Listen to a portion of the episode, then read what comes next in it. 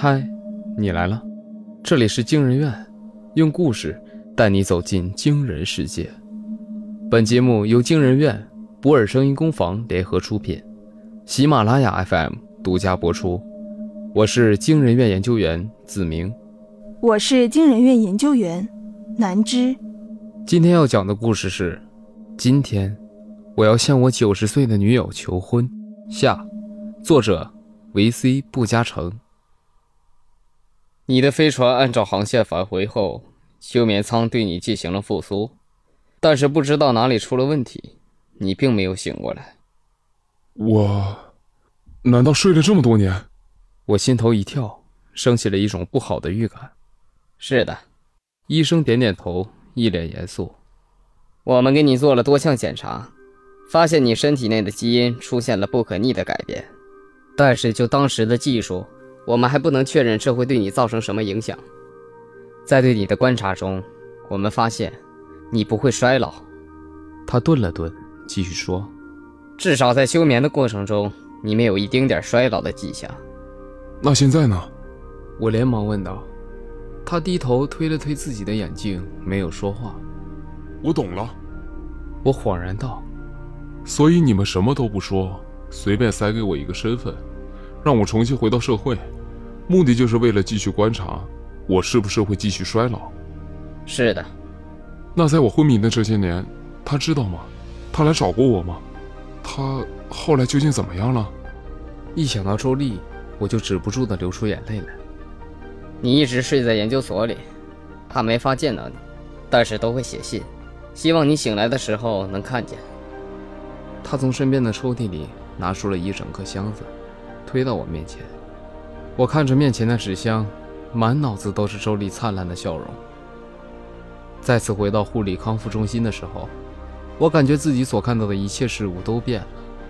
潘姐还是如往常一样，一手叉着腰，一只手指着别人骂骂咧咧，唾沫星子乱飞，全身的脂肪都在颤抖着。我原本非常厌恶她这个样子，但此刻看着她，脑子里竟然不自觉的会把她看成一个只有七八岁的胖嘟嘟小女孩。因为被人抢了玩具而冲上前和人推搡，而那些脑退化症的老人、行动不便的老人，此刻在我眼中就像是曾经大学里的靓丽男女，一手拿着课本，一手拿着手机，或是背着书包，又或是三两成群，嬉笑怒骂。愣在这干嘛呢？潘姐这时候回过头看到了我，冲着我大声嚷嚷道：“我想申请做周婆婆的住家护理员。”我对潘姐说道。他先是一愣，随后又笑了笑，满脸嘲讽：“ 住家护理员，你可要知道，周婆婆现在能有人上门护理，都是和社区沟通了好久才破例通过的。她没有亲人朋友，也没有什么存款，住家护理员你就别想了。”我不收钱。他一下子没反应过来，忍不住又问了一遍：“你说什么？”我说。我可以不要工资，你是不是疯了？潘姐失声尖叫道。等到所有人的视线都转到她身上，她才意识到自己的声音太过于突兀了，于是立马收声，恶狠狠地瞪了我一眼。你到底怎么回事？怎么想的？潘姐压低了声音问道。对不起，我不方便和你说，因为一些私人原因，我必须要二十四小时陪护她。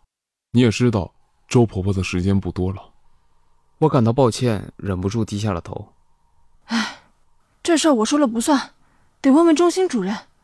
潘姐停顿了一下，最终叹了口气，摆摆手，先离开了。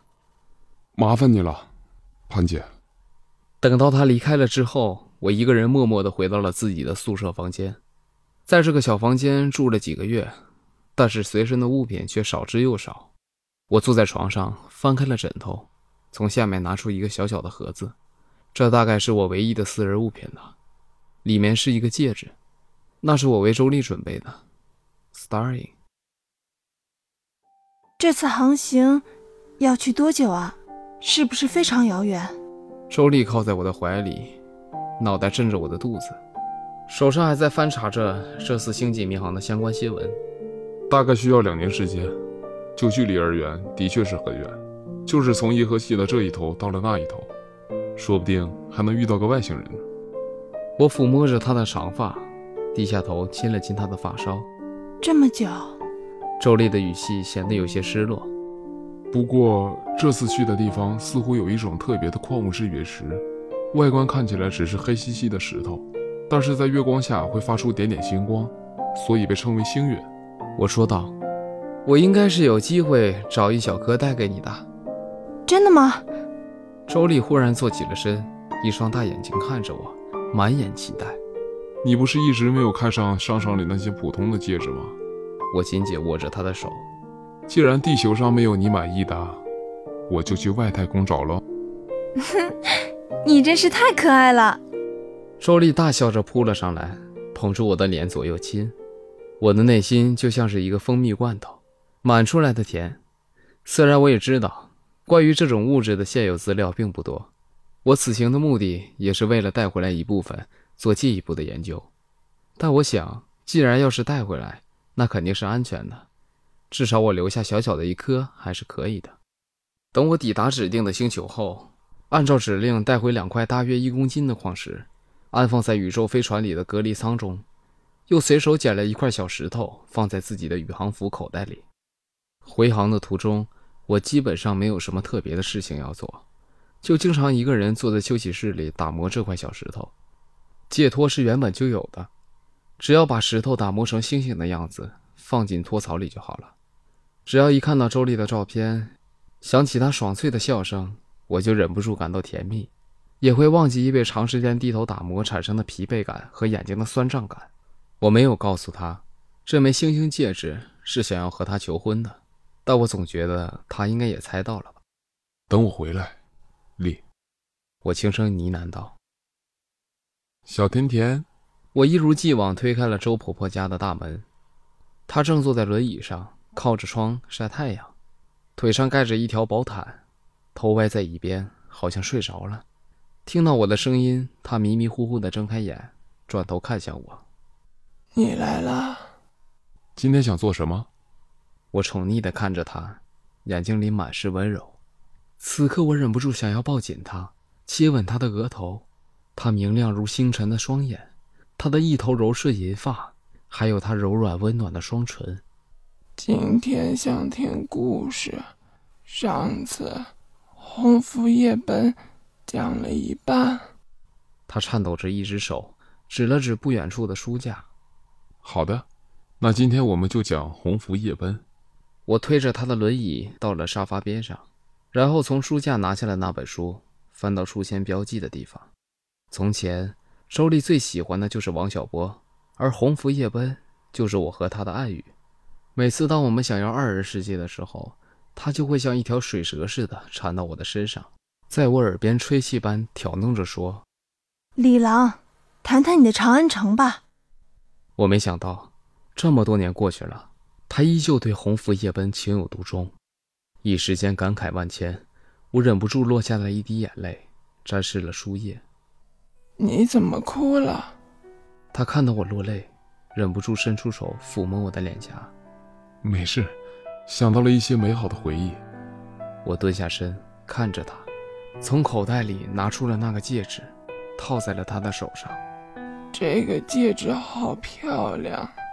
他露出了惊讶的表情，显然对这个戒指爱不释手，却又感到疑惑。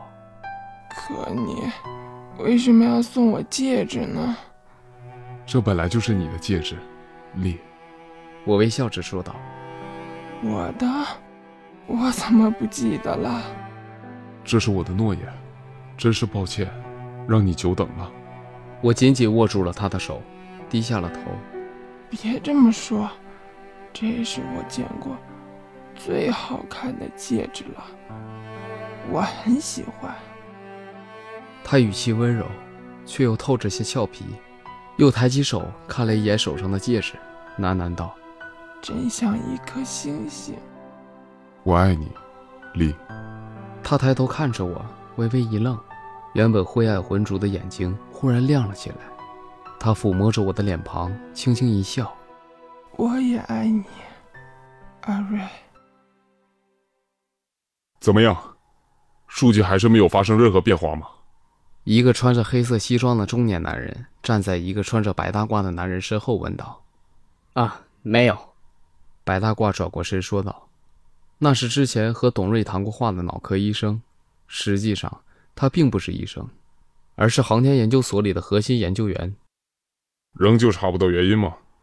中年男人皱着眉，一脸忧心：“很可能是他带回来的星云产生的放射作用，对他的身体造成了影响。”但是那些陨石都在飞船的隔离舱里，没有外泄。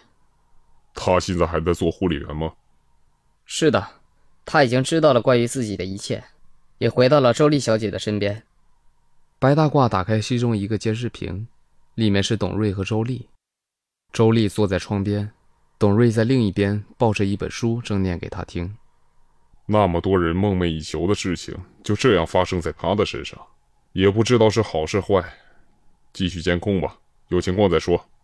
说完，中年男人拍了拍白大褂的肩膀，就离开了。整间监控室里又只剩下白大褂一个人。他从抽屉里拿出了另一本笔记。他不知道该不该汇报。他无意之间发现董瑞和周丽住在一起之后，周丽的衰老速度以可怕的速度停滞了下来。